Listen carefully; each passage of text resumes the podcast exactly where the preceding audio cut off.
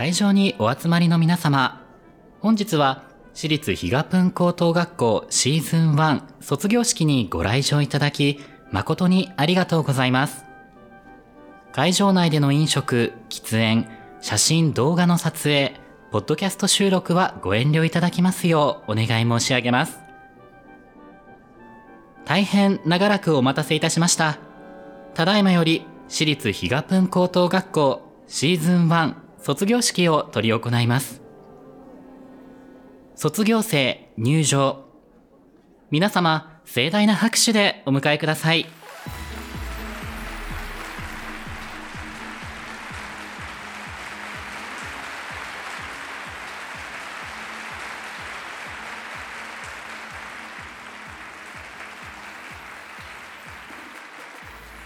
卒業証書授与。ヒガプンシーズン1卒業生、エビシバ。はい。ハスキ。はい。両名は、ポッドキャスト番組、日が子0時50分を計100回配信し、私立比嘉プン高等学校シーズン1の全課程を修了したことを称する。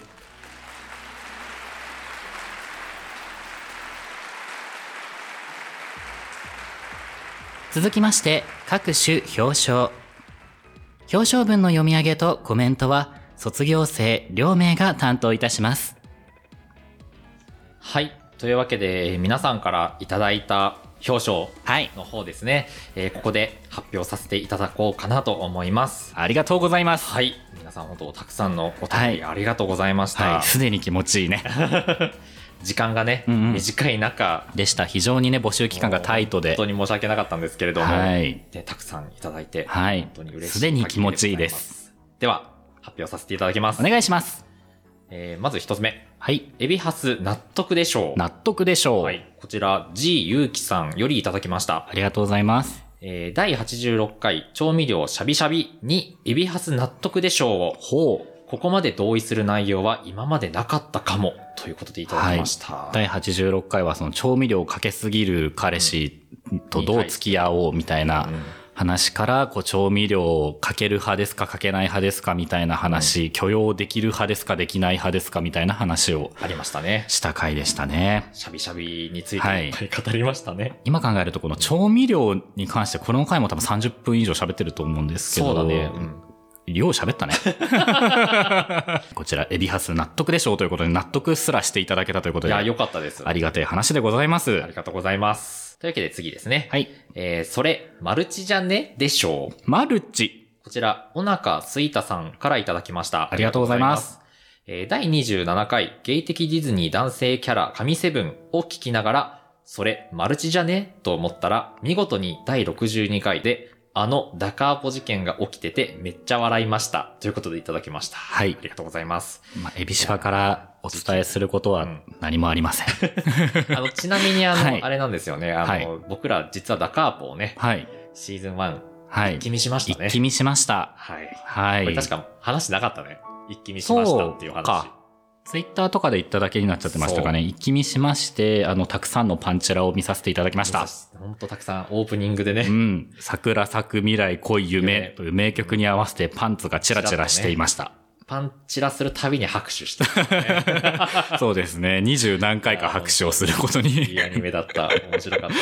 そうですね。このマルチっていうのは、トゥーハートに出てくる、まあ非常にもう歴史に名を残すぐらいのロボッコキャラだったわけですけれども、はいえー、お腹すいたさん鋭いことに、この27回、僕がそのね、ダカーポの名前を出した時はい。に、すでに、それって、トゥーハートと間違ってんじゃないの？っていうのを多分気づかれていたようで、すごい。怖い話だ。お腹すいたさん、うんうんあの、ツイッターでちょっとやりとりさせていただいてはいはいはいて、あの、桜咲く未来恋夢のうんうん CD を持ってるみたいです、あら、すごい。じすごい。ゃあもうそんな人に、こんな、そそりゃ事件だわ。本当あの、比嘉君の、えー中でもですね、うんうんえー、エビシバさんの悪癖をね、はい。これからも取り上げていこうかなと思うので、ありがとうございます。治らないよ、これ。はい。というわけはで次ですね。はい。えー二人の妄想リアルすぎでしょう。こちら、小野の狛犬さんよりいただきました。ありがとうございます。えー好きな人とディズニーデートするならの配信。お二人の妄想が本気すぎて、私自身も途中から本当にあった話に捉えて聞いてしまっており、ちょっとしたホラー体験ができて大好きです。おこれからもたくさんのリアルすぎる妄想話お聞かせください。はいということでいただきました。二人の妄想リアルすぎでしょう。エビシバ妄想があんまり得意じゃないのえで、そこの回そんなに自信はなかったんですけれども。いや、あの、キモいぐらいリアルだいやいやいやいやいやいやいや。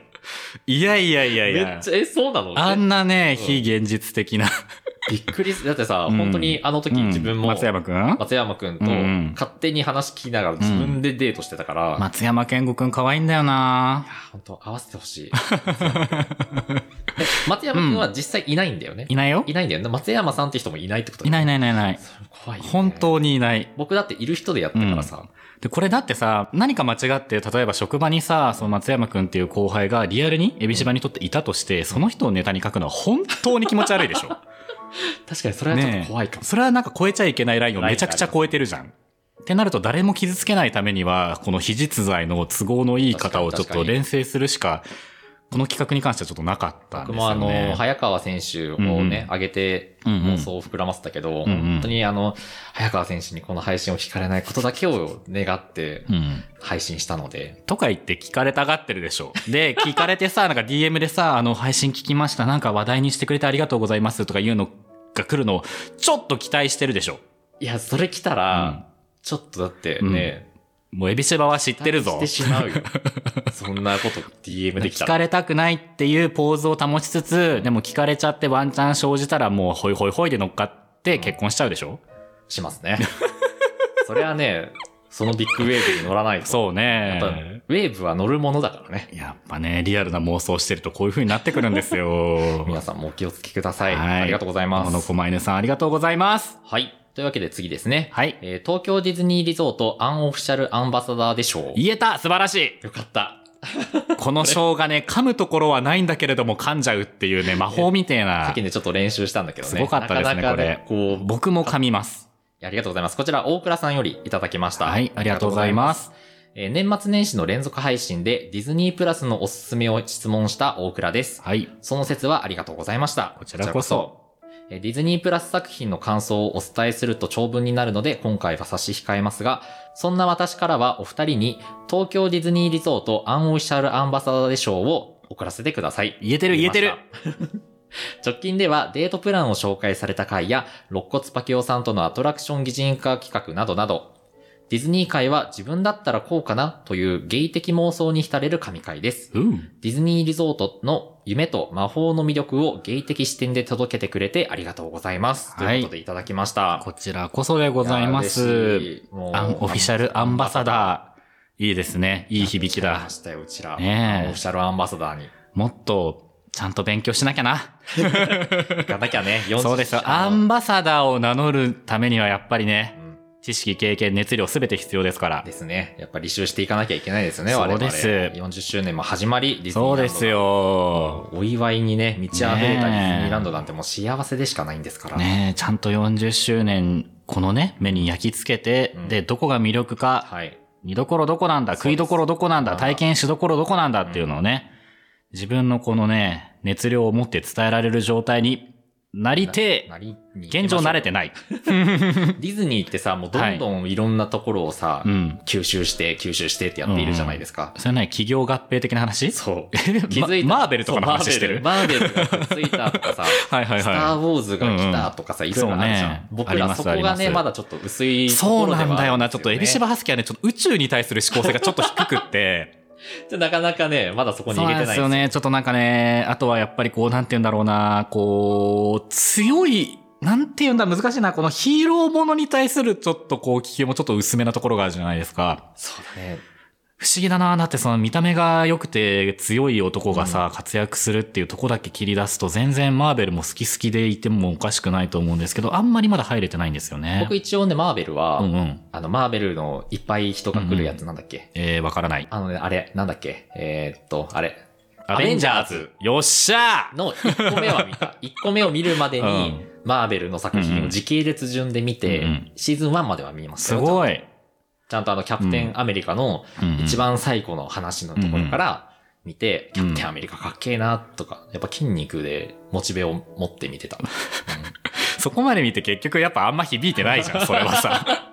ひがこちゃん、どなたかちょっと、あの、マーベルの魅力教えてください。あのここまだ多分分かりきってない、これは。お願い。お便りお待ちしております。お待ちしておりますあ。りがとうございます。はい。というわけで次、ご紹介します。はい。次は、えー100の声を持つポッドキャスター賞ということで、こちらは、生駒さんよりいただきまして、ありがとうございますですね、エビシバさんに向けた、えー賞になります。わおマライア・キャリーかエビシバさんかと言われるくらいの表現力豊かな声。そうですね。配信の中で、認めた。配信の中で様々な声色を聞かせていただき、瞬時に変えられる声とその表現力には毎回驚かされるばかりです。そうですね。101回目以降の配信でも唐突に現れる新たな声を楽しみにしています。私が将来のパートナーと結婚式二次会的なパーティーをする際には、エビシバさんに案件として正式に司会の依頼をさせていただきます。ありがとうございます。ありがとうございます。エビシバ、ついに声で食っていける時代が来ました来ま。したよ。依頼が来ましたよ。ありがとうございます。あの、結婚式の二次会からの。はい。一次会ではないんですよ。エビシバはね、二次会からの男なんですよ。ちょっとみんなこう、何？気が抜けた感じの時にね、なんで？エビス、エビス沢さんが来たらちょっと。いやいやいや、これはエビシバさん案件だから。僕が僕でやっていいのよ。あそういうことね。え、そうですよ。変えないの？そのさ、二次会パーティー用の人出てこないの、いやいやいや、だってエビシバが求められてるんだから。で、二次会だからもうなんかさ、うん。あれじゃない？で結構あの、ウェイウェイな人が来るんじゃない？ウェイウェイなんじゃない？エビシバ実は。え？え？エビシバさん、え、エビシバさんとしていくってこと？そうそうそうそう。エビシバは、ウェイな一面もあるじゃん。大丈夫そう？二次会、二次会溶け込めそう？ちゃんと。司会者はね、パワーがあるから、司会者のトーンに会場が合わせるんですよ。ちゃんとあの、ビンゴとかさ、そうやるんじゃないですか？やりますよ、やりますよ、やります。やりますよ、全然。カラカラカラガラガラガラってやって、次は、なんだなんだ？なんだなんだ !32! おーおめでとうございますちゃんとできてる。じゃあ次行きます。ガラガラガラ。なんかいつもよりやっぱなんかちょっと調子狂ってない？ちょっと今のでちょっと案件なくなっちゃうのすごい嫌なので、あの、そうだよ。ほん、本当は多分もうちょっとちゃんとやれると思います。ちゃんと、さんはね、あの、ちゃんとできるはい、あの。小器用な方なので多分できると思います。あの、何かのパーティー、何かの祝い事、何かの、うんえー節目に、はい。ぜひエビシバさんのぜひぜひ、はい、ご用命ください。寄り添っていただけるといいんじゃないかなと思います。何でもかんでもやります。はい。よろしくお願いしおます。願いします。宣伝？でもよかったね。100の声を持うんつポッドキャスター賞だよ。ありがとうございます。多分ね、最大限多く数えても多分8ぐらいだと思うんですけど。だからまだあと92残っているので。やーば。わしの声は100まであるぞ。ミラクルヒカルのモノマネばりにやばいです。変えていかなきゃいけないです。ね。ということで頑、張ります。次ですね。はい次もあの、生駒さんからいただきまして、初月宛てに、はい。えー賞をいただきました。ありがありがとうごとうございます。ざいます。こちらが、えー、憑依寸前型感情移入者賞。言えてる これ難しかったですよ。全部漢字の、うん。かっこよい感じの。えーよくぞ今まで無事に生きてこられましたね、と褒めたたえたくなる、褒めたたえたくなるような底しね、言えてる言えてる底知れぬ感情移入の力。はい。きっと社会人として働いている今も変わらぬ繊細さと純粋さを心の中に持ち続けているのですよね。そうです。その優しさと繊細さ、純粋さのおかげで、日本開港、日本、ん日本開港よりも深く感情移入ができると思いますが、その分、人知れず傷つくことも、き、言えてる言えてるその分、傷、その分、人知れず傷つくことも多いのかもしれませんね。うん。時には心にバリアを張り、外敵から自身の心を守ってください。はい。これからも、はすきさんが見聞きした作品をまるで自分の体験かのように番組内で語ってくれるのを楽しみにしています。はいいただきました。ありがとうございます。お優しい。優しい、もう、あの、す僕のすべてをこう、知っているのではないかっていうぐらいの、この、そうですね。文章ね、うん優しい、本当に、もう、あの、ここのね、うんうん。時には心にバリアを張り、外敵から自身の心を守ってくださいって、もう優しい。すごい。まさにそうなんですよ。ハスキーさんはでも結構バリアはね、張ってますよ。バリバリバリアを張ってますね。そうそうそうそう。バリアを張りすぎて困るぐらいバリアをね、レイヤーで張ってる節がある。だからね、どれがバリアか分かんなくなっちゃってる。難しいね。そう難しい。その問題にはぶち年季の入ったバリアってほぼ皮膚みたいなもんですからさ。そう、だから、あこれバリアじゃなくて角質化しちゃってんだよね、だから。そう。かかとがね、ガサガサになってるのと同じで、ずーっと張ってたバリアってね、だんだんこうガサガサしてきて、これって皮膚かいっていう。なってます。だから僕削りと取った方がいいのかい？ピーリングをしていきましょう、ちゃんと。あ、心のピーリング。うん。いいですね。それは必要かもしでれない。もゴシゴシ強く擦りすぎると、一気にその内、内面までダメにしちゃうから、そうなんですよ。優しくね。皮膚も心も。そピーリングしていい箇所と程度をね、見極めるのがう。本当に難しい。やっぱね、ほっぺたの下とかはね、皮膚が薄いやからばいよ、もう。気をつけなきゃいけないですもうよ。ガサガサのバリになっちゃいますから。ちゃんと保湿もしていきましょう。はい。何の話でしょうか 雑な比喩に頼った数分間でしたね。ということで、あの、ありがとうごはい。ざいました。ありがとうございました。本当に優い。しいお言葉で。では、次紹介していきます。はい。えーポッドキャスター M1 優勝でしょう。わおめっちゃ嬉しいね、初めて聞く催し。えーえーフェイクラジオさんよりいただきました。はいありがとうございます。第96回の占い会のリトマス紙占いパートが個人的に超絶気に入っています。ほう嬉しい。コント漫才としての完成度が本当に高く、息ができないくらい笑いました。本当の M1 でもこれほど笑ったネタは少ないので、ポッドキャスター M1 があれば優勝できるネタだと思います。ということでいただきました。買いかぶりすぎよ。回ね、もう本当にね、はい。あの回は、うんうん。ヒガプン史上僕一番心配だった。そうですね。あの、やりたいって言ったエビシバはともかく、ハスキーさんはあれ当日言われて急ごしらえで、もう本当にその場で組み立てた非常にグルーヴ感のある回だった何もので、あの、台本とかなく、そのそうでし場のもう、ノリと勢いうで、ん。やった回だったじゃん、あれ。いやー本当にこう言ってもらえると、でもやっぱり安西さんもね、報われるというか、ね、草場の陰で微笑んでらっしゃるんじゃないかなってあの、安西さん本当にやばいます。安西さんは本当にやばかったね。やばかった。なんか、こんなげ、安西さん今までのヒガプンに来た、うん乗り移ったエビシバさんのキャラの中で一番やばかった。本当に怖かったしたあれの何が怖いって、じゃあエビシバとして喋るねって言って、うんうんこう、あの、軌道修正した直後にもう一回乗り移っているよね、ることよあ。れ。1分しないうちにさ、カムバしやがった。安西カムバしやがったってなって。安西の離席がマジで1分ぐらいしかなかったんよ。あれ本当に怖かったち。ょっとホラー。エビシバとして喋るって何？っていう。だからあれが本当のエビシバさんかもしれない、かもしれないね。エビシバの皮を剥いて剥いて剥いていったら安西さんが出てくる可能性はある。怖すぎる。すごいね。だからやっぱりね、ピーリングはね、慎重にやらなきゃいけないんですよ。ピーリングしすぎるとね、安西さんが出てきちゃうかもしれない。血まみれの安西さんが出てきちゃ な、もう、やだねドロに血まみれ。そう。私どうしたらいいんですかそうそうそうそう。びしょびしょにもう血と涙で濡れた安西さんが、どうしたらいいんですかって。もう絶対そんな仕分けなんかできないでしょって。絶対来てほしくないもん。もう二度と、二度と出てきてほしくない。そんなね、安西さん、はい買ってるエビシバさんも見たということで。いや、でも本当にありがたいです。あれ本本当になんか笑っていただけたんであれば、本当に本も本当に良かったです。よかったです。やっぱあの、配信者冥利につきますね。本当に妙利につきまくりでございま。す。はい、ありがとうございました。はありがとうございます。では、次、紹介させていただきます。はい。ベストディズニーデートプラン賞。わおこちらもフェイクラジオさんからいただきました。ありがとうございます。えー第98回のディズニーデートプランは一緒に過ごす相手のキャラクターも含め、うんうんとてもキュンキュンしました。お二人の脚本の完成度の素晴らしさをここで表彰させていただきたいと思います。ありがとうございますあり。がとうございます。最近の回ではこのディズニーデートプラン会非常にお褒めのお言葉をね、いただくことが多くって。ねえやっぱ純度100%の妄想っていうのが良かったのかな？かななんかもう変に我々のこう生々しい、なんかこう、リアルの体験とかエピソードとかが含まれず、こいつら頭の中だけで喋ってんだなっていうのが、ある種のこうセーフティーバーになったのかも。しかもあの妄想だったからさ、うんうん本当に自分たちの本当にやりたいデートプランを考えいや、られたから、本当にそうよ。ソアリン出たタイミングで花火が上がってることはないです。ないです。なかなかあない んなんやれないんだから。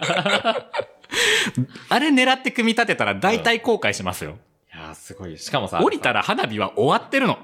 あれさ、あの、エビシバさんがうんバーって妄想を語った後に、うんうんこれあの、ツイッターの感想でもいただいたんだけど、はいはいはい。あの、エベシバさんが、という思い出でしたって言って、いや、うん思い出じゃなくて妄想なのよっていうところがあるんだけど、うん僕がもうそれを処理できてなくて、で、めっちゃいいそれ、みたいな。もう、あたかもマジ,、マジな感じで話した、うん誰も処理できてなくて。いや本当にあの回は確かに、うんなんかこう妄想でしかないっていう前提をしばしば忘れるような危うさがある回でしたね。ですねうん。いや、非常にでも楽しい。あの、はい考えるのもすごい楽しかったから、ちょっ。とまたどっかでこの、はい。ディズニー〇〇の妄想どっかでできたらなと 思っています。そうね、はいそうね。占い師会はちょっと二度目はないかもしれないんですけど、ディズニー妄想は二度目がね、二度目三度目、四度目、五度目があるかもしれないはいですね。ありがとうございました。ありがとうございます。はい。というわけで次ですね。はい次はいろいろ賞をいただいてまして、はい。えーこれ、エビシバさん、ハスキー、二人に対しての3ついただいています。ありがとうございます。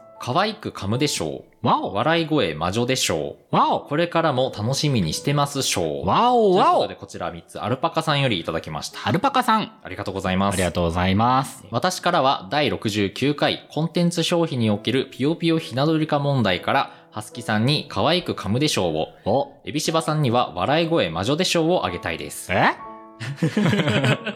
お便り盛大に噛むハスキさんはもちろん何度も繰り返しやり直す姿にとてもキュンキュンし、それを聞いてうやふ、うひょうひょ笑うエビシバさんの笑い声がまるで魔女のようで、とても笑わせてもらいました。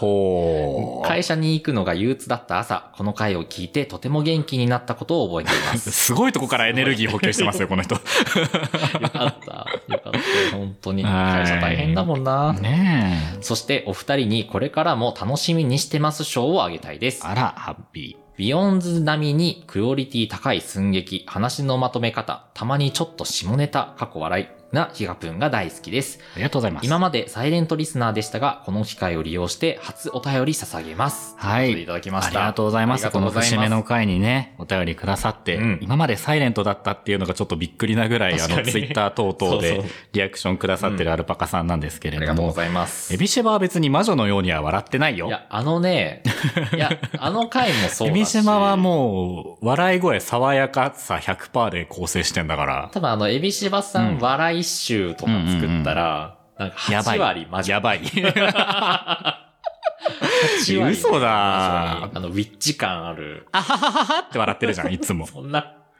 ハスキさん、何何言ってるの？あははははって笑ってるじゃん。もうね、あの、この書いていただいたように、うんうんうんうひゃうひゃうひゃ笑ってるって、これマジです。嘘うひゃいひゃいひゃいひゃいひゃいひゃみたいな この回ね、あのね、不思議と、そう、ハスキさんがやばかったことは覚えてるんですけど、うんエビシバがね、どういう状態だったかあんまちょっと自分自身が覚えてなくて、すごい、あのね、ちょっとぜひ後で聞きそんなにうひゃついてますかうひゃついてます。あははははって笑ってないいやのもうね、そんなんじゃ、そんな爽やかな。そうなんだうん。ハスキさんってば、すごい噛むじゃんあははははって。逆に怖いけどね、そうい。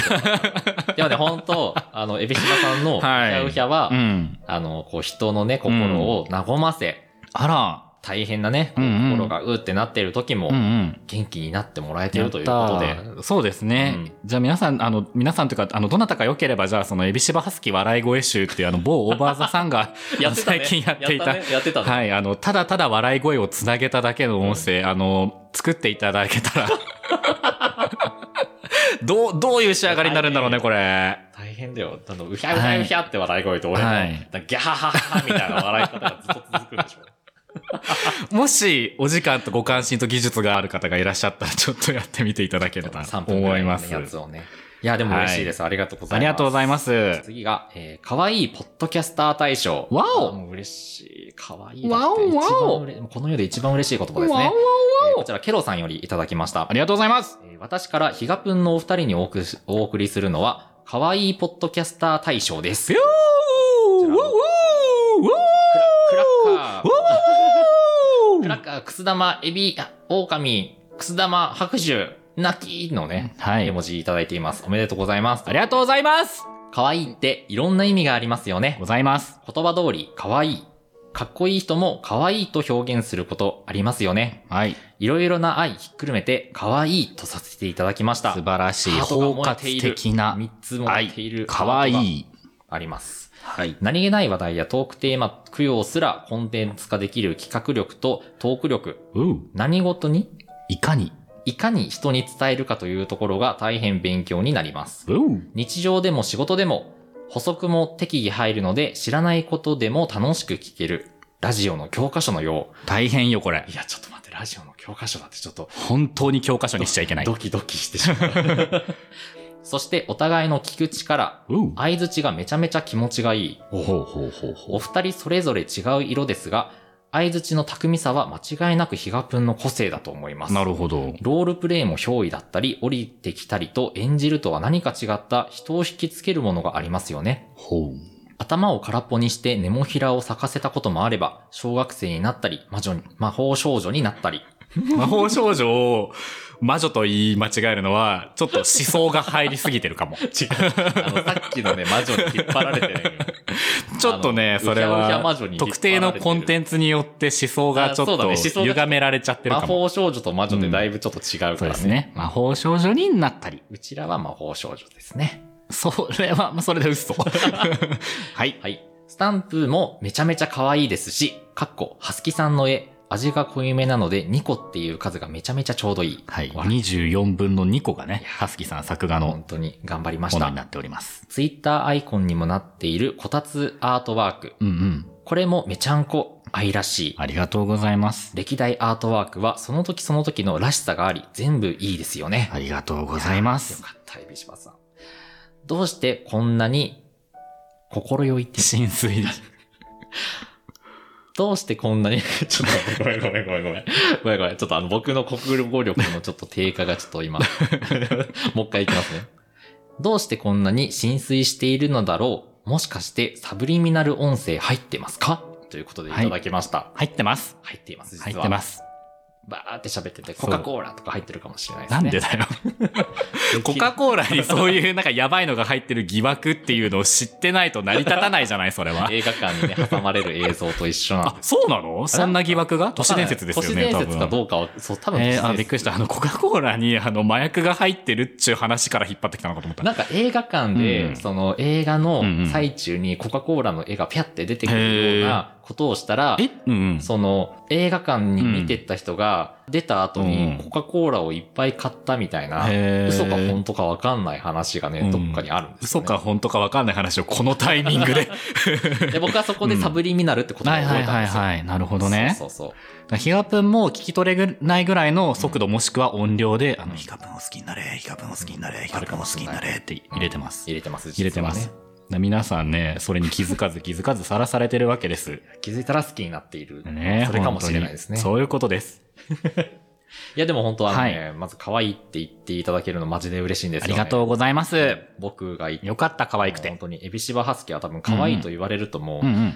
どんどんうんニコニコしちゃうので、そうですね。はい。ここで書いてくださった年末年始のね、連続配信のアートワーク、エビシバハスキーの個人アカウントのアイコンとしてまだ使ってるんですけど、あうん使超個人的な話をすると、今まで僕、その LINE スタンプも含めてエビシバハスキーの絵をそれなりの枚数気づけば描いてますけど。あの、顔面が一番可愛く描けたのは、確かにこのそ正月の連続配信の二人だと思ってるんですよ。なんかわかんないけど、めちゃくちゃバランスがよく描けたんですよね。うんすごい好き、あれ。あれはなので、あの、僕、しばらく個人アイコンとしてまだ使っていこうかなって思ってるぐらい気に入ってます。なんかね、お顔がよろしいんですよ。うん僕のあの、なんていうの、うんハスキの、マズルがね。そう。そこがすごくうまく描けてて、うん。すっげえなって思う。すんげえのよ。僕もああいう絵を描けるようになりたいんですよ、本当は。わお いや、描いてるつもりではいる。はいが、ああなるんですよ。脳内ではめっちゃ描けてるんだよ。以上、各種表彰でした。卒業生の表彰されてという気持ちにお答えくださった皆様、この場をお借りして御礼申し上げます。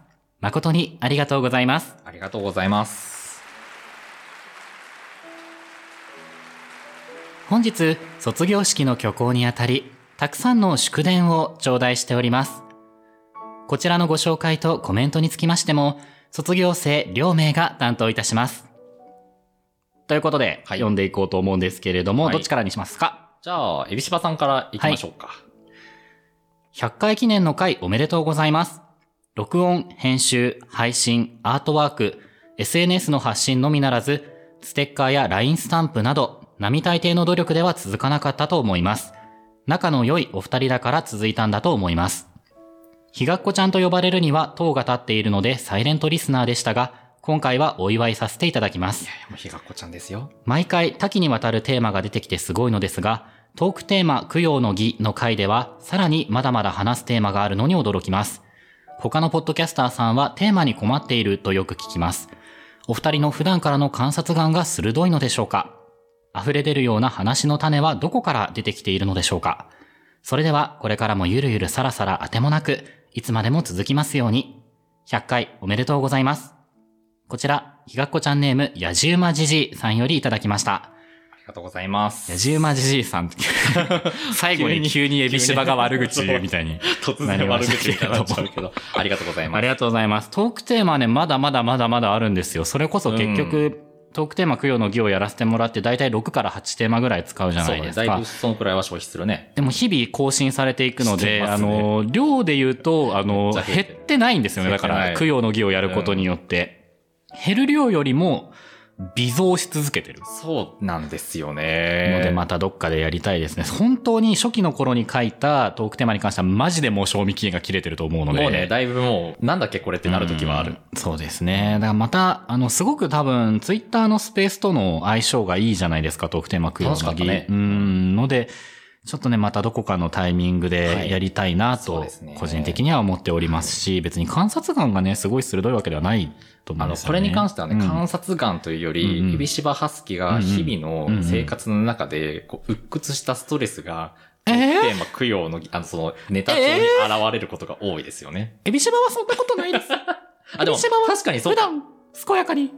エビシバさんは、ちゃんとなんかうん、こう、なんていうの、企画のこととか、うんうん企画、こういうなんかゲ、なんたらゲームとか、うんうんこちらがゲームとか書いてあるけどうん、ハスキの場合なんかもうさ、うん。もうなんか、助けて。辛いみたいな。そんなんばっかな気がする。そうですね。ドキュメントに SOS 書いてあるパターンある。あるあるある。あと単純に切れてることもある。ありますね。うん。あ、これちょっと一個紹介しちゃいたいんですけど、あああの、礼金って何よあんたが払いなさいよって。住んでくれてありがとうっつって、あんたが払いなさいよって切れてて、いやもうそれもね、日本国民1億人全員切れてるやつだよと思って。いや、綺麗だ。あの時は綺麗だ。ね礼金文化に対して切れるのはね、もうね、もう人類がずっとやってきてるやつ。住んでくれてありがとうでしょと思う、あれは。だから好きさんがちょっとね、不本意転居によって心がささくれてるのが、Google ドキュメントからね、伝わってくるっていうのがありりまましたね。こういうね、そのなんか鬱屈したものも含めて、たくさんのトークテーマがね、まだまだまだまだありますので、はい皆さん、よければね、ぜひトークテーマ供養の儀またやらせてください。はいなぜやらせてくださいってお願いしたかというと、次、ツイッターのね、スペースをやるとしたら、何万回記念かのタイミングになると思うので、つまり数字が必要です。たくさんね、はい再生していただけたら嬉しいなと思い。嬉しいで。す。ということでね、やじまじじいさんも本当に祝電ありがとうございましたはい、じゃあ続いてですね。エビシバさん、ハスキさん、日がこ0時50分、エピソード100達成おめでとうございます。ありがとうございます。好きなことはもちろん知らないことにも全力で興味を示していくスタンスのヒガプンさん。はい。そんなお二人の何事も楽しむぞという姿勢が、たとえそのテーマ、コンテンツを全く知らずともとても興味深く面白く、回を増すごとに番組の魅力を深め続け、リスナーとして楽しませてもらえている要因なのかなと、過去回の配信を解雇しながら感じております。わお。いつも日々の楽しみをありがとうございます。こちらこそです。こちらこそです。これからも表現力の匠エビシバさんと穏やかなる狂気ハスキさんによるヒガプンワールドを楽しみにしておりますね。はい。改めてエピソード100達成おめでとうございます。はい。こちら、今夜は陽介と語りませんか？と、あと、ラテン女と日本人ゲイの語りっちフィエスタというポッドキャスト番組をやられております。陽介さんよりいただきました。洋介さん、陽介さん、ありがとうございます。ありがとうございます。このさ表現力の匠エビシバさんと穏やかなる狂気ハスキさんっていう二つ名がね、良すぎるなと思って。もうこれ、あの、使えますね、プロフィールに。ねえ、これはね、言い得て妙というか自分で言い得て妙っていうのはすごいなんか自己評価バグってんなってなるんですけど、うんあの、二人に対してやっぱ二つ名つけるとすると、これはめちゃくちゃしっくりくるなってうんなんかわかる。思いました。ありがとうございます。洋介さんはね、本当にひがっこちゃんでいてくれていて。もうね、すごいんです僕も大好きなんですよね、洋介さん。はい本当に僕、洋介さんを多分、うんうんすごい大好きなんですよ。それ好きすぎて語彙が今ゼロになっちゃってたのが 本当に好き感出て本当に好る。きなんです。これもですね、あの、ひがぷんとそれぞれ聞いていただけると、それぞれの番組が楽しみやすくなる、ポッドキャスト番組さんなんじゃないかなと勝手に思ってるので、ひがこちゃんはぜひこの洋介さんのね、はい両番組も一緒に聞いていただけると味わいが味わいが増していくと思います。増し洋介さんの番組、あの、今夜は洋介と語りませんかの方のはい。番組に僕らもね、うんあの、お邪魔させていただいた回があるのございで、ました。そちらもあの、ぜひぜひ、サイコロ投稿したんだよね。うんうんうん楽。しかったので、はい皆さんそちらも聞いていただけたらなというふうに思っております。なんとなく、ヒガプン本編よりもちょっと下品だったか確かに、他の番組も。無礼極まりりないんですけど、ちょっと下品だったかも。他の番組さんでちょっと下品なことをね、言ってしまいつもっていたようなの。エビハスのチューニングよりもちょっと下品なモードを聞きたい方もぜひ聞いてみてください。ちょっとね、こう、ギアが上がっちゃってたからね。はい。おすすめの仕方として最低。本当に洋介さんありがとうごございます。もよろしくお願いします。はい。では続いてですね。はい。2023年からポッドキャストを始めた僕が、いろいろな先輩ポッドキャスターさんの番組を聞いて学ぼうとしているうちに出会ったヒガプン。掛け合いが楽しい、情熱がすごい、時に辛辣。でも、いつも真摯に取り組む姿勢は学びであり、いつの間にか僕にとって聞き終わった時の何とも言えない穏やかな心持ちに、また頑張ろうと思えるようなありがたい番組になりました。意図していないかもしれないですが、朝聞くとより元気をもらえます。朝。朝の番組なんだ我々。すごい。しかし、ふと気づいてしまった、エビシバさんのヒガプンランド開園の案内に対する、はいハスキさんのすっげーやのニュアンスの複雑性に沼った結果本来は本題に入る前のブレイクのはずが、それを5、6回聞かないと満足できない体になってしまいました。中毒ですね。シンプルかわいそうです、これは。どうしてくれましょう？いや、本当そうですね。LINE スタンプにも巧妙に登場するすっげーや。ハスキさんの奥深い性癖も気になるところですが、そこをどうにか我々ひがっこちゃんに共有しようと固執するエビシバさんの偏った情熱もなかなかです。最近はがぜんエビシバさんが気になって仕方ありません。配信100回おめでとうございます。今後も聞き続けます。ということで、こちら、えーポッドキャスト番組僕に帰るのとしさんよりいただきました。ありがとうございます。はい、としさん、ありがとうございます。としさんね、いつもあの、感想ツイートいただいて、はいいつもこう、あの、今日もヒガプンランドのすっげーやにっていうね、コメントから始まることが多いので、本当にそこのね、すっげーを気に入っていただけているというのが伝わってきているので、はい。嬉しいですね5、。6回聞かないと満足できない体は本当に社会生活に影響が出ちゃうのよ。大変ですね、本当に。ね。いやいやでもこれ言われて気づいたんですけど、確かにそのハスキーさんの性癖がどうのこうのみたいなのを表に出そうと出そうとしてるエビシバも。ちょっとこう、正常ではなくなってきてるかもっていうのは この文章を読んで思いました。あとさ、僕さ、はいあの、よく、最近よく言われるけどさ、うんうん。性癖の奥深さ？うんうん。奥深さってそんな、なんだ、性癖の奥深さってどういう感じなんですか？だからなんかフェチってありますか？って言われた時に、例えば、え、鎖骨フェチですとかそういう、うっすい話じゃないってことね。そういうことね。そうそうそうそう。そういうことか。うんうんあ確かにそれはそうかもしれないですね。ハスキーさんの性癖は、まあ、それなりに出してると思うんですけど、うんまだ語ってないところが絶対にあるっていう感じが、僕もするし、ひがっこちゃんもそれに気づいているっていう意味で、最近ハスキーさんがその深淵扱いされてるわけですよね。はいなるほど。まあまあ、今はちょっとあの、うんユニフォームぐらいでととどめておきましょそうう。そうそうそうそうそう、ねユニフォームは社会性フィルターがね、ございますから。そうそうそうやっぱりね、そこのね、バリアはね、守っていきたいなと。そこで、そうですね。下そうここピーリングしちゃうとね、やっぱりね、血まみれの何が出てきちゃうかわかんないんだよな。そう、なんかが出てくるから。そう、血まみれリビドー太郎が出てきちゃうかもしれないから。妖怪、妖怪ですね、妖怪血まみれリビドー太郎が出てきちゃうとちょっと困っちゃいますし、血まみれリビドー太郎と血まみれ安西でやる番組って多分本当の地獄になっちゃうので、ね、ちょっと本当ねえ。ヘブンを目指す番組にしまし。ねえ、リビドー太郎の性癖に対して安西さんが、そんなの興奮できないじゃないですか 私はわからないですとかなっても困る危ないで。す。ね 一気に誰もいなくなっちゃう。そうですね。あの、そこで視聴者数がね、また初期に戻るという。なので、ここはちょっとね、綺麗に、はいあの、優しくピーリングをお互いしてそうですね。うん守るところは守っていきましょう。そう、必要なバリアもございます。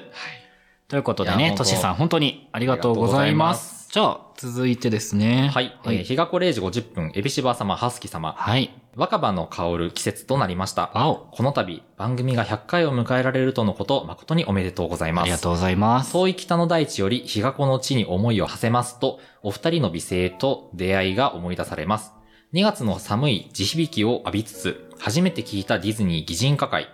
見てきたかのような詳細な人間像に圧倒され、初回から最新回まで駆け抜けた1ヶ月は、まるで昨日のことのようです。ほいやー嬉しいな。初回からね、いいですね。1ヶ月かすごいな。時間をね、いただくことになるので嬉しいです、すごいですよ、本当に。通勤のため雪道を片道30分歩く最中、時には暖かく、時には優しく、耳から元気をいただいてまいりました。うん。そして今、初夏を待つ暖かく優しい陽気を浴び、ヒガプンが200回に向けて旅立つことが大変誇らしく、はいまた頼もしく感じております。はい。それぞれが持つ高い共感力、熟練の餅つきのような小気味良いトーク、ハイパー初期式マックスです。燃えたハートの絵文字がですね、30個ブワーっと書いてありまして、燃えたぎってます。燃えたぎってますね。えー、こほん、こほんといただいてます。5本といただいてます。雪解けも進み、ゆるゆるゆるさらさら流れる川を眺めながら、お二人と全ひがっこちゃんの末長いご多幸、並びにますますのご活躍を心よりお祈り申し上げます。ということで、こちらケロさんよりいただきました。はい。ありがとうございます。非常にこう、はい愛あるうんうん。お便りで、祝電らしい節回しですね。この、どれですか？ゆるゆるさらさら流れる川を眺めながら、いいですよね。この雪解けも進み、ゆるゆるさらさら流れる川ってもうさ、うん。季語じゃん、こんいな詩ですよ、これ。もうこれ本当に短い、こう、うん素敵な詩を読んでいるような、ねなんかこうさ、なんて言うんだろう。うんうんこう、エビシバハスキはさ、もうはい配信をして、うんリスこうひがっこちゃんのみんながどういう人で、どういう生活を日々送っているかっていうのってさ、うんあまりこう、入ってこないじゃないですか。そうですね。だからこうやってこう、遠い北の大地にいて、こういう回をね、1ヶ月聞いててとか、うんうで、ケロさんの。季節感の感じ方っていうのをこう知れるっていうのは、結構嬉しいことなんですよそうです。ね。こう、誰かの生活の中にあるんだなっていうのは、意外とこう知る機会がなかったりうん、こちらもこう想像力では補えるけど、でもなかなかこう腑に落ちなかったりするところもあるので、こういう形でね、こう出会いからどういうスピード感で聞いてくれて、で、今どういう風に受け止めてくれてるのかみたいなところがね、これだからめっちゃいい文。いや、本当に素晴らしい。あとこの燃えたハートの絵文字をいやマジ30個書いてくれてるのが多分最近の回でハスキーさんがその絵文字を30個並べろって言ったのを多分踏襲してて、うんその辺の偏愛を持った聞き方を多分してくれてる感じも良い。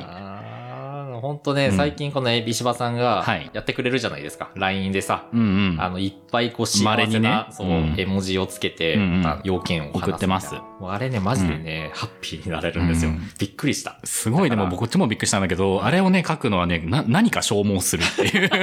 ちょ HP が ね。そうなの。なんか普段使使わないタイプの魔法なのか、結構 MP ゴソって持ってかれる感じがあって、確かに。あれはあれでね、不思議です。ただ、その絵文字を羅列してるだけなのに、何を自分は今消耗してるんだろうっていう、ちょっとね、不思議な感覚を伴いながらやってます。MP 消費して、ハスキが回復するんだよね。だから、そう、そうだね。不思議な踊りを踊らせてるのかも。結果的に。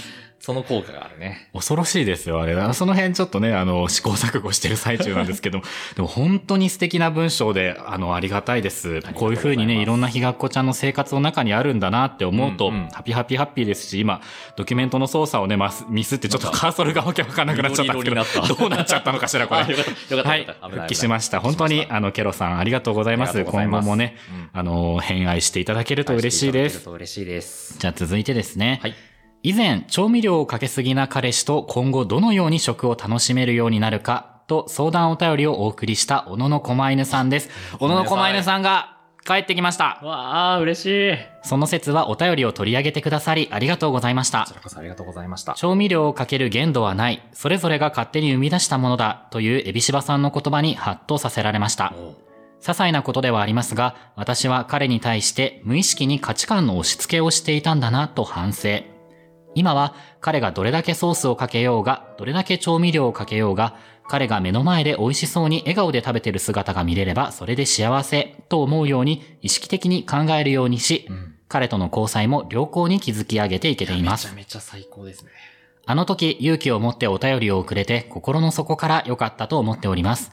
100回以降もたくさんのひがっこちゃんがお二人の会話に救われることを祈って、そしてお二人の健康とひがぷんの繁栄を心から願って祝辞とさせていただきます。こちらもいい文章ですね。いやー、小野の狛犬さんよかったよよかったです。っていうかこういう後日談聞かせてもらえるの本当にありがたいです。ねなんか、どうなっってるんだろうっていうのはね、気にはなっていたので。そうなんです。よ。あの、本当に良好な関係をね、うんうんうん築き上げていけていますっていうので、うんうんこうなんか全然なんかもう反省することじゃないんですよ。そうなんですよ。この言葉に対してどう解釈をね、うんするのは、まあ、その処理してっていうかね、うん。うん小野の狛犬さんが感じたよううんうん。に処理していただけたらよかったなというふうに思うのと、あとこう、前はさ、こう彼に対してうんうん、なんかこう、どうしたらいいんだろうみたいなさ、うん感じだったのが、こう自分に対して、うんうん。あ、考えがこう変わっていくうん。感覚ってすごい、すごいなと思って、そうで自分をこう変えていく力ってうんうんうん。超大変じゃないですか。うん。で、そこをちゃんと自分、あなんか今までこう無意識にして価値観を押し付けてきたんだなっていうふうに、自分の中で処理して、ちゃんとそれを良好な環境を築き上げようと。進んでいく感じはめちゃめちゃ。素晴らしいなと思っていて、前向き。ちょっとこの感覚は僕もうん。今後学んでいかなきゃいけないことまたこのだなと。ハスキーさんがうん。自分ごとに。ちょっとね、このお便り本当に、はい。あの、うんうん。なんだろうな、こう、思いをね、書いていただいたと思うんですけど、あの、本当に僕もこれで救われているようなところがあるので、本当に前向きな文章で、その、小野の狛犬さんの、このパートナーさんもきっと、直接的に表現はしてないけど、すごく多分こう、いいところがある方なんだろうなっていうのが伝わってくる感じうんがあって、直接的にはねは、い知らないですけど、あの、お二人のね、今後を我々応援しておりますのではい。もしね、また何かちょっと、うっていうことがうん、あったらね、本当にソースのかけすぎで、お皿がもうスープみたいになってるとか、そういうような。健康状態がとかになったらね、血圧の数字がマジでやばいとかね。いろいろ、またこう、う、困ったなっていうのがあったり、なくてもいいんですけど。ぜひぜひね、あの気軽にお便りいただけたらと思います。本当にあの後日談聞けるのありがたいので。えー嬉しかった、はい彼が目の前で美味しそうに笑顔で食べている姿が見れれば、それで幸せっていうそうなんです。もうね、やっぱね、笑顔でうん美味しく食べてくれる男性はマジで可愛いんですよ。そうなんですよ、うんそういう時間と体験を共有できるのはね、本当に幸せ嬉。しいことです。美味しくご飯食べていきましょう。はいひがぷんということで、小野の小森さん、本当にありがありがとうございましとうございました。た。はい。ということで次紹介していきます。はい。エビシバさん、ハスキさん、こんばんは。こんばんは。メールでは初めまして、はいシンゴと申します。はい。シンゴさん。ヒガプン100回配信おめでとうございますあり。がとうございます。初めてヒガプンを聞いたとき、え、アナウンサーの人たちがやっているの？と思ってしまったほどお二人の声の良さ、そして滑舌の良さに驚いたものです。こわおこから緊張していきますよ。そうですね。ここで何かのハードルが上がったよ。それからヒガプンを聞くようになり、はい世代的についていけない話題もありながらも、爽やかな会話の中にまあまあの狂気をはらんだ内容に毎回笑わせていただいています。ほうこれからもお二人のゆるゆるさらさらゲイトークを楽しみにしておりますので、無理せずに続けていってくださいね。はいそれではまた、追伸、ヒガプンスタンプも購入しました。ありがとうございます。慎吾さん、ありがとうございます。慎吾さん、ありがとうございます。ヒガプンスタンプもご購入いただいて、使っていただけたら嬉しいです、ヒガプンスタンプア。ナウンサーの人たちがやっておりません。はいね、ちょっとあの、滑舌に関してはね、はいうんうん頑張っていこうかなと思うので、滑舌めっちゃ言えてんね。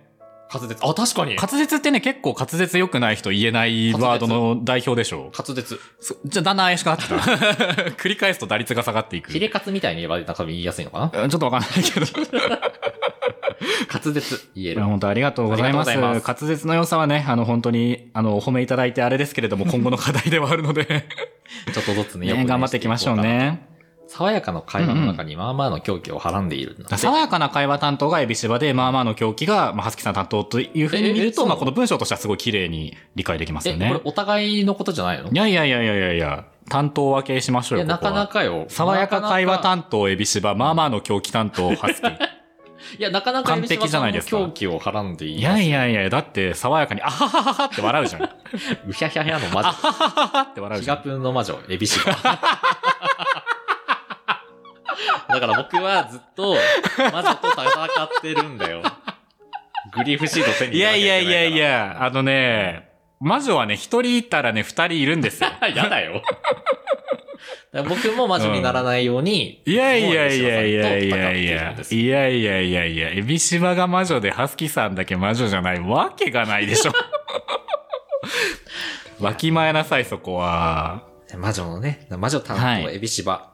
爽やかな会話の中に、まあまあの狂気と二人の魔女をね、はらんだ会話をしてるっぽいです、我々。巻き込まれた俺も。まあそういうことにしというましょう。ことでね、こんんな、あの、ウィッチーズな感じなんですけれども、よかったらね、今後もご愛顧いただけたらと思います。はいよろしくお願いしますはありがとうございました慎吾さんありがとうございます。続きまして、エビシバさん、はすきさん、こんばんは。日がこ0時50分100回配信おめでとうございますあり。がとうございます。番組の配信毎週楽しみにしております。そして、スタンプ発売もおめでとうございます。はい、ありがとうございますありがとう。ございます。嬉しい。発売をワクワクして待っていたので本当に嬉しいです。今のところ一番使っているのはネモフィラで、家潰すを使うタイミングを 今か今かと待っております。これからもお二人らしい配信楽しみにしております。ということで、こちらひがっこちゃんネームゆでどりさんよりいただきましたありがと。うございます。ゆてどりさん。ヒガプンスタンプは意外と汎用性が一番高いのはネモフィラなんじゃないか説、うんうんうんだんだん立証されてきています。やっぱね、使いやすい。ネモフィラスタンプすごいのよ、本当に。了解しましたみたいな感じで使えるからね。本当に、了解しましたでも使える。ごめんなさいでも使える。そうなのよ。本当にね、なんてハイコンテクストっていうんですかね、ああいうのって。文脈によっていかようにもなるというね、力が一番高いみたいで。まさかのネモフィラ、はこんな汎用性高いだなんて。じゃあもちろんでも皆さんね、あの、大元辿ってそのケツの穴という意味でのね、ネモフィラも使っていただいて構わないんですけれども、ねそう、ケツの穴だけじゃなくって、そのケツの穴以上に広がっていくものとしてね、ネモフィラスタンプ皆さんご活用いただいてるみたいなので、うん。皆さんもね、ぜひこのネモフィラを拡張していっていただけるといいんじゃないかなと思います。ということで、ゆでどりさん、ありがとうありございます。がとうございます。というわけで次紹介していきます。はい。エビシバさん、ハスキさん、こんばんは。こんばんは。終電は逃さないズーミンですズー。ミンですこの度は100回目の配信、誠におめでとうございます。どんどんパフパフ。どんどんパフパフ。どんどんパフパフ。どんどんパフパフあパフパフが見える。ええどんどんパフパフ。えあれ待って、本当にね、どんどんパフパフ。はい。はい。クラッカー、ショートケーキ。はい。同期ポッドキャストであり、鍋もつにとっては初めてのコラボ相手でもあるヒガプンのお二人とは、なんだか縁が深いものだなと勝手に感じております。はい。今後もゆるゆるさらさら配信を続けていただけますと、私を含めたひがっこちゃんたちが喜びますので、ぜひともよろしくお願いいたしますよ。ろしくお願いしまた、ます。サイゼリアにも行きましょうね。はいワインと羊ですね。はい。の絵文字がついてます。それでは、ということで、はいこちら同じ鍋を持つを食うというポッドキャスト番組のズーミンさんよりいただきました。はい。鍋もつ。鍋もつ。ズーミンありがとうございます。はい。ヒガプンでもね、あの、何度も何度も名前を出している番組とお方でございますので、ひがっこちゃんはご存知率が高いと思うんですけれども、ヒガプン的には初めてね、あの、お題でコラボをさせていただいたのが、この同じ鍋のもつを食う。嬉しかった、あだ。ったわけですね。懐かしいですね。デトロイト・ビカム・ヒューマンについて鬼ほど語るうん。やばい回ですよね。大バカ。あの、おすすめゲーム、うん。何戦かね、そうそうそう。何戦かあげるっていうのに我々一戦っつって、IQ が2になっちゃった配信。おすすめゲーム一戦で喋りますっつって。今考えるとちょっと本当やばかった、失礼です。縁切られてたかもしれない。番組によってはね。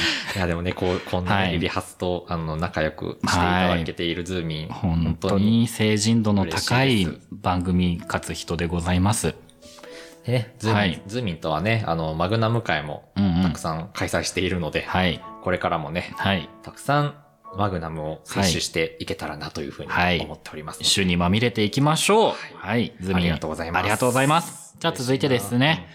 100回おめでとうございます。軽快なトーク、軽い話題から真剣な話題まで幅広いので楽しく拝聴させてもらっています。特にお二人の発声が素晴らしいです。とてもクリアに聞こえるので音量が小さめでも聞き取れるし頭に入ってきます。普段イヤホンをつけて聞いているんですが、通常の音声よりもより耳に近い、さらに手前で話されている感じがしてとても聞き取りやすいです。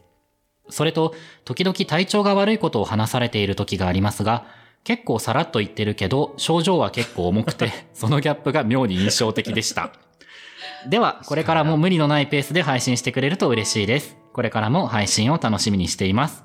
ということで、こちら、ひがっこちゃんネーム、新宿アンドロイドさんよりいただきました。ありがとうございます。はい。新宿アンドロイドさんは、あの、ツイッターとかではね、うんうんあの、そうだねたびたび、こう、お見かけしてるんでいいねすけれども。とかしていただいたはいり、お便りとしてはね、初めましてうんか初めましてですねなと思います。とても嬉しいです。なるほど。この体調のくだり、あの、自覚が本当になかったんですけど、でも確かにちょいちょい、あの、ハスキーさんがね、あの、コロナを患ってみたりとかエビシバがこうずっと鼻水出していたりとか、あの、ワクチンの3回目接種かなんかの後に記念の会を取ろうとしてみたりとか、確かに、うんあの、実は万全じゃない回が、それなりの頻度であったかも。うん多いですね。あの、お互い席が止まらない時とかあったし。そうですね。なんだろうな。でもなんか喋れてはしまうんですよね。そうなんだよね。で、あの、こう、体調が悪いからちょっとっていうよりも、うんなんかとりあえず、なんか取って元気になりたいみたいな 思いの方が強い。そんななんか救いを求める気持ちでやってんの？あでも本当にねそんな感じ。なんか、ええ喋ってとりあえずなんか気を紛らわそうみたいな時はあった。そうなんだ。うん。ありました。楽しいので。エビシバはですね、多分そもそもその体調不良がそんなに声とテンションにそこまで出出なないいかも。ね。出ないね。だからその、うん重、重症なんだろうけど、うんうん喋、ってるな、なんか言葉としてのうんうん耳,、耳に入ってくる情報としては、うんめっちゃ爽やかに聞こえるから。だからその多分ギャップなんだね。うんなんか損なのか得なのかって感じですね。でももともと僕そんなに例えばあの風邪で喉がもうバチバチに痛くても出てる声がほぼ変わらないみたいなのはもうずっと小さい時からあって、うん。なので、ヒガプンでも、まあ、ヒガプンとかその、ポッドキャストになるとさすがにこの日鼻声だなとか、この日喉ガラついてんなとかっていうのは、まあ正直分かっちゃうんだけど、はいで、多分ヒガコちゃんも分かってる人もいると思うんですけど、でも多分、その、あ、違うなって思ってる、その違いの何倍か症状としては重かったりは確かにする。うんなんかね、あの、たまに話聞いててマジで大丈夫かなって思う時はやっぱあるから。な、なんだろうね。でも、とはいえ、あの、基本的に無理のない範囲でやってるつもりうんですし、無理な日は本当に休休んだりとかしてるでね。調整したりもしているので、あの、無理のない範囲でやると、今表に出してる形になっちゃう。うんっていうことなので、あの、そこは、なんて言うんだろうな、あの、皆さんご心配なく。本当ね、本当にやばかったらちょっとお休みそう、とかにな本当にやるかもしれないばかったら。そう、スケジュール調整したり、もしかしたら一人会だったりとかあるかもしれないですし、まあまあ、その辺は本当に我々もね、無理して続けるものではないと、うんやっぱり思いますので。そうですね。今のとこさ、うんあ、ちょっと体調があれでちょっと収録できないかもっていうのって今まで一回もないよね、今のところ。かな？一回あの遠隔でやることになったのはまた別の要因だっけ？そうだね。スケジュールがマジで合わないだったんだっけ？確か、いや、確か、エビシバさんも、うんうんハスキも、もう喉の調子とあ咳が止まらなくて、あの時だけうん。リモートで収録だったんだけど。ズームで頑張ろうみたいなのありましたね。でもまあ、収録の配信の予定としてはやってたから、うん。だからい、そう本当にもう、今回はできないね、うんちょっとまた収録伸ばそうってなったのって、なんか低気圧がやばい時。え？なんかさ、爆弾低気圧かなはいんかで、はいはいはい。風がビュンビュンに吹いて。ちょっと今日家に来るの危ないねってなあ、ったそう、それ日が、はもうだからもう地球の調子が悪いじゃん。地球の調子が悪い時は、そう我々は元気だったようんそれなりにそう僕らは地球の調子に合わせて動いている。そうですね。そうそう。地球にはありましたありました逆らえないからさ、うんあの時ぐらいだったよね。うんあの日結局だって風が強すぎて電車止まったりしてたからさ、そうそう本当にあの日が来なくてよかったです。だから風が強い時、うん雪がやばい時とかは、ちょっとね、リまたリモートとかにするあるかもしれないですね。はい。あの、温かい目と耳でね、見守ってくださるとはいよろ。しくお願いしますはい。新宿アンドロイドさん、ありがとうございます。ありがとうございました。はい。では、次、紹介していきます。えー、ヒガプン100回配信おめでとうございますありが。とうございます。好きとか簡単に使うと、エビシバさんに怒られそうですが、100回配信記念だから使っちゃう。ヒガプン大好き。エビハス大好き。はい。怒らないよ。ハスキさんの佐川配達員さんとの恋愛話大好き。これは67回ネッシー VS 箱。えーゴーグルマンハスキ大好き。これは96回の占い。出典書いてくれるのすごい。占い会ですね。はい。で、エビシバさん、なんか大好きハート。第1回から第99回。すごいよ、これもう。溢れていますね全部最高なんですよね、エビシバ。これからもお体に気をつけて無理せず配信をしていただけたらと思います。はい。ヒガプン最高ということで、チャリチャリさんよりいただきました。チャリチャリさん、チャリチャリさん。ありがとうございます。チャリありがとうございます。ありがとうございます。エ嬉しい。ビシバ1から愛に溢れ99まで好きらしいです。た全部好きじゃん。いやーエビシバはね、自分の好きのハードルは高いんですけど、人の好きに対してはね、あの、もう、自由に使ってくれよって思ってます。好きって言ってくれよって思ってます。もうね、好きって言われるのは本当に嬉しいことだからハね。ピハピハッピーです。本当エビシバさんはね、自分から好きってあんま言わないもんね。うん。なんか好きって言われたい人みたいなちょっと、そうね。それに対して、うん。何胸張ってんだよって感じですね。。いいんですよ、それはもうね、それぞれの誤報がね、あるはず。いやでもね、本当あの、言ってうんエビシバさんもどんどん好きって言っていいよ。いや別に許可とか関係ないんで、これ。僕は別に、あの、好きなものに対しては好きって言ってるので、そこはもう別に。まあ確かにね、限定してこう、あの、好きをね、しうん狭めた方がうん。伝わりやすいからね。僕は僕の中での言葉の特別感をこう保つために今こういう線引きをしているっていうだけなので全然あの許可とか大丈夫です。ということで、チャリチャリさん、ありがとうございましはい、た。ありがとうございます。じゃあ続きまして、はい。エビシバさん、ハスキさん、100回記念おめでとうございます。はい、ありがとうございます。最近はヒガプンについて語れるゲイ友ができて、ハピハピハッピーです。えー嬉しい。これ本当に羨ましい。あーいいな。ヒガプンについてもツイッターでちょいちょいつぶやいているので、ゲイやカバレがちょっぴり心配ですが、こんなに素敵な番組なので、のんけの友達や後輩にも布教しようかなと考えておりまぜす。ひぜひ。これからも配信楽しみにしています。ということで、こちら、ひがっこちゃんネーム、ゆうじさんよりいただきましたあ。りがとうございます。ゆうじさんヒガプンについて語れるゲイ友ってどこにいるの？いやーね、語りたい。これどこ希少種すぎる。いやーね、ほんと、あの、エビハスも、はい本当はこう、ヒガプンのね、うんうんうんこういう配信こうだったよっていうのを友達と喋ってみたいっそうね。ていう思いはあるのだが、うん。いかんせんエビハスはうん友達に、うんポッドキャストやってるよという話を一切していない。そうう。ん。本当にごくごく限られた、なんなら、こう、知られてしまったぐらいの感じの人にしか知られてい知らない。れていない。ので、こういう話がね、うんできるお友達いるのめっちゃ羨ましい。うんだからね、羨あの、お互いね、すよ。お互いエビハスでこういう話するしかないもんね。そうね。この回めっちゃ面白かったね。ね。言うしかない。いつも。いざの言葉にすると結構キモいやりとりをさせていただいてますね、我々。いや、だからこうやってどんどはいんこう広めていただけるのであれば、そうですね。布教をしてください。い一ですひがっこちゃんにつき30人うん。布教してください。待って、はい。なんか変な、下手なネズミ講より、はいだいぶハードル高い。大丈夫そうですかね。頑張ろう、みんな。みんなが30人布教できたらすごく大きくなるよ。みんなでこうね、手を繋いで地球をさ、こう、パパパパパパってそうそうそうそう。あのね、あの、道徳の教科書に載ってるあのイラストをやりましょう。やりましょう。んみんなでうんうんうん地球を囲いましょう。そう、全人類ひがっこちゃん計画でございます。地獄かも。壮大な計画が今組まれたけど。いや、でも、こちらもハ,、はいハピハピハッピーですね。あはい。りがとうございます。ゆうじさん、本当にありがとうございます。ありがとうございます。というわけでですね、えー祝辞と、あはいと、賞ですね。はい表彰を本当にたくさんたくさん今回いただきまして、はい。本当にエビハス、もう嬉しい気持ちはいでいっぱいではいございます。今、いい体になってる。うんうん。なんかこう、状態が。そういいホルモンがね、多分、いっぱい出ている。肌ツヤも良いはず。なので、あのね、はいこうやって、今までね、本当に配信してきて、こう、うんいろんな方に届いてうんい。るっていうのは本当に嬉しかったなと思うし、うん。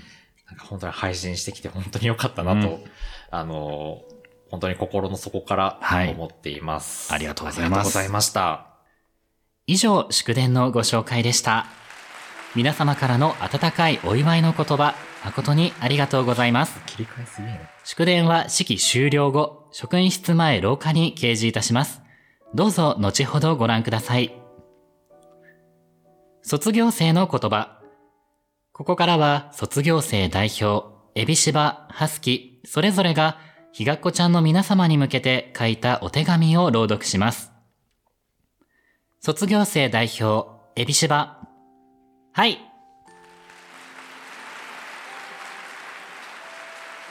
ということでね、あの、お話しさせてもらおうと思うんですけれども、柔らかい春の日差しに桜の花のつぼみもほころび始めた今日この日に、と言いたいところですが、桜の時期もすっかり過ぎ、なんなら初夏の陽気も漂いつつある今日この日に、私たちはこの学校を卒業します。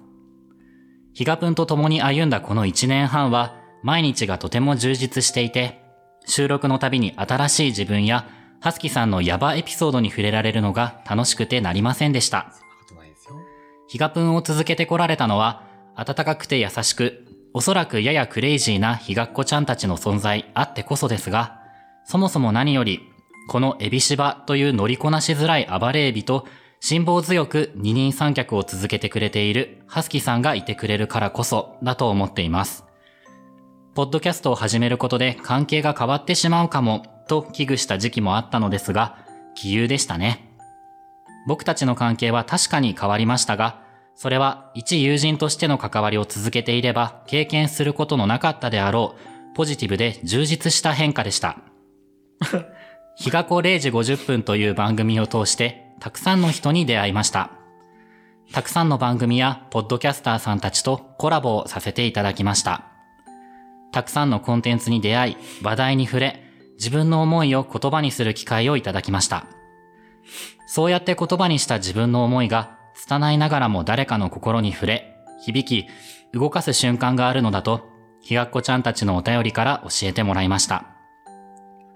ひがっこちゃんたちが私たちの健康と活躍を祈ってくれるのと同じように、エビシバもひがっこちゃんたちが穏やかに楽しく毎日を過ごしてくれることを祈るようになりました。人のために何かをするということに元来苦手意識のあったエビシバにとって、誰かのために祈る時間というのは本当に貴重で新鮮なものになっています。ひがっこちゃんのみんな、本当にありがとう。握手会でエリを応援してきてよかったとか、幸せになるんだよ、など、温かい言葉をたくさんくれましたね。すべてが自分の力となり、支えとなりました。私にはここから新しい自分との戦いが始まります。皆さんが私にくれた力を胸に自分に負けず頑張ります。人生にはどんな人にも大なり小なり試練が待っていると思います。私は諦めないで自分を大切にして幸せな人生を歩んでいくつもりです。人それぞれいろんな思いがあると思いますが、ぜひ一緒に頑張りましょう。モーニング娘。になれてよかった。メンバーと頑張ってきてよかった。ファンの皆さんと出会えてよかった。そして自分が亀井絵里として生まれてきてよかった。モーニング娘。は永遠の愛の形。いつまでもいつまでも私の宝物です。2010年12月15日、モーニング娘。第6期メンバー、亀井絵里。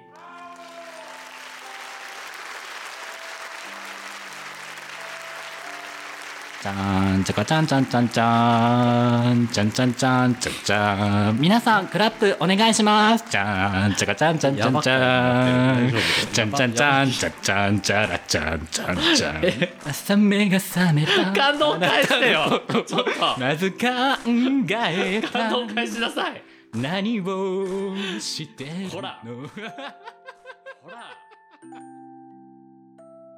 続きまして卒業生代表ハスキはい。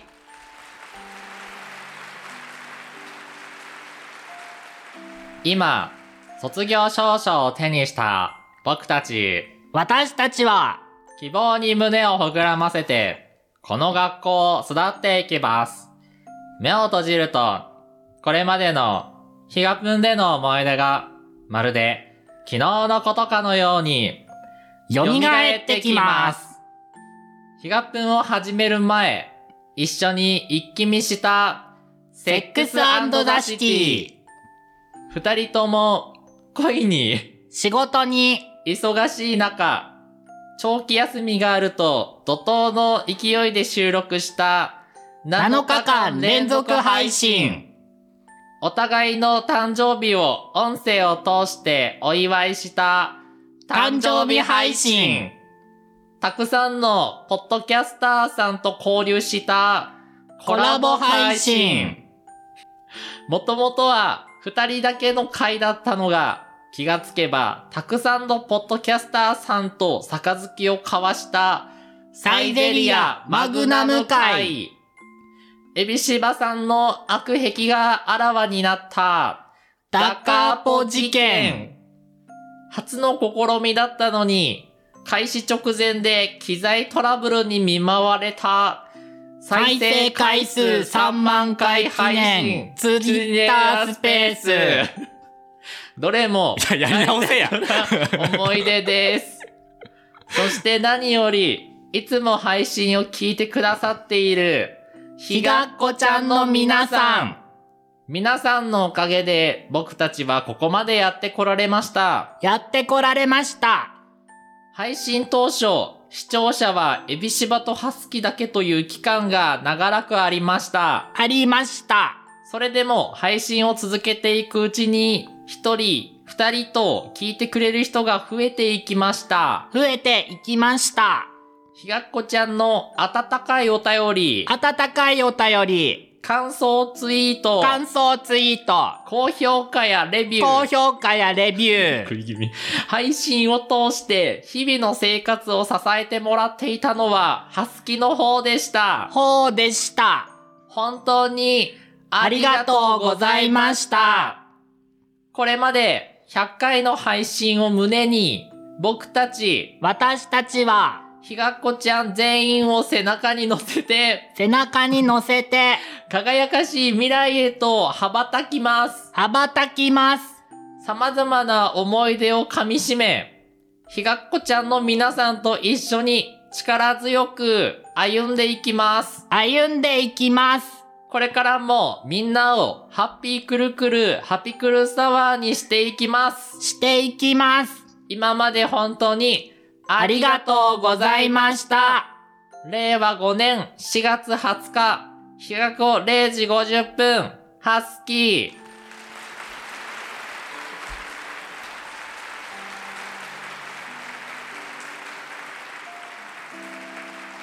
以上をもちまして私立比嘉プン高等学校シーズン1卒業式を終了いたします卒業生が退場いたします皆様今一度大きな拍手をお願いいたします。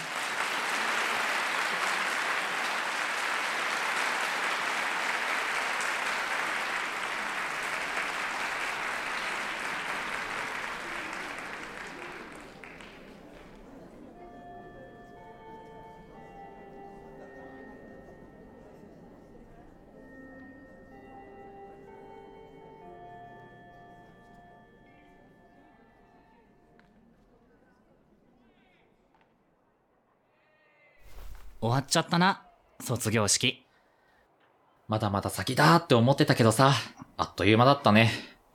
この教室も今となっては僕ら二人だけ。ちょっと寂しいね。にしてもやっぱりこの学校って変なとこだったよな体育の授業はアイドルダンスばっかりだしポッドキャストの授業とか言って番組を100回やらないと単位が取れないとかさ僕らが100回配信するまで卒業式やらなかったからこんな変な時期に卒業する羽目になってるし他の学校ではまず聞かないカリキュラムだよね。しかも、勉強のために高校生以外の人になりきって配信することとか先生が言うもんだから、僕たちなぜか東京都在住30代男性ってことになっちゃっていたしね。30代のふりするのめっちゃ大変だったよ。まったく、先生も無理させるよな。とはいえ、そんな高校生活も今日で終わり。寂しいけど、次のことを考えないとね。エビシバくんは卒業したらやりたいこととかあるの？そうだな。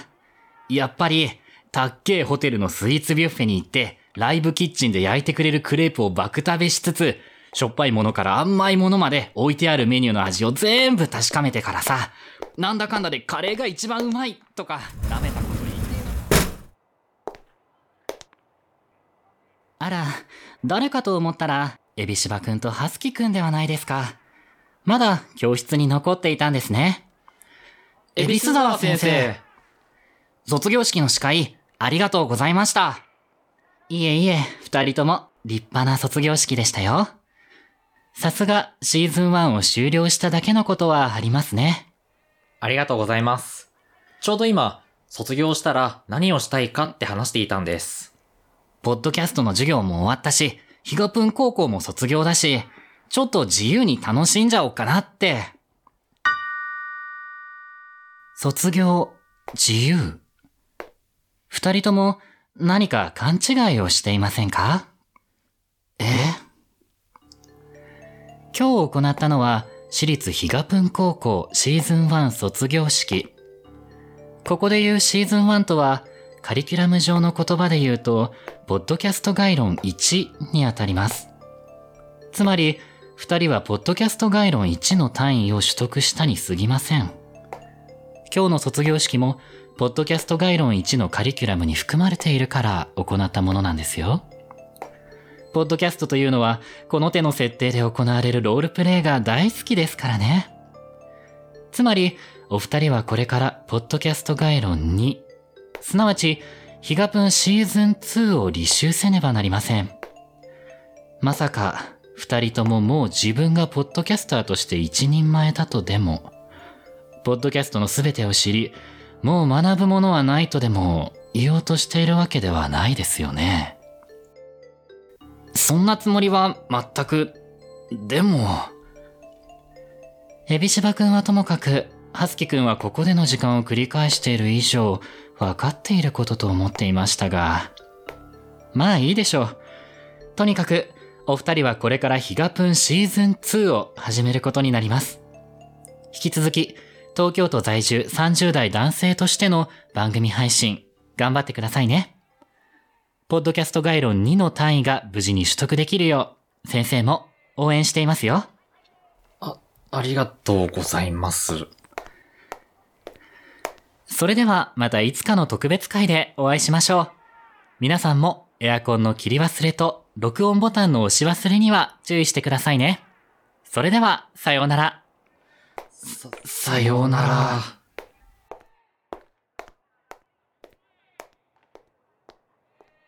え、ポッドキャスト概論2って、マジ？この学校のことだから多分マジだね。でもでも、卒業は正直ちょっと寂しかったし、これからシーズン2がやれるなら、それって結構楽しそうじゃない？それはそうだけど。僕、いつになったらこの学校、卒業できるんだよできるんだよ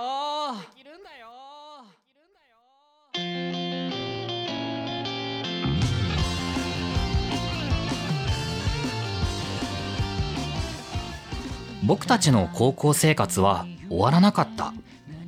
なんで終わらなかったのかはよくわからなかった。ただ一つ言えるのは、ヒガプンがシーズン2に入って続いていくということ。来週からもひがっこちゃんたちと一緒ってこと時を閉じ込めてシャイニングスター包めば夢に眠る幻が手のひらに降り注ぐ新たな世界へ。I can be my sensation 果てしない道の向こうでまぶたの裏に映る愛しつくの光。ときめきを感じて。なななななななななななななな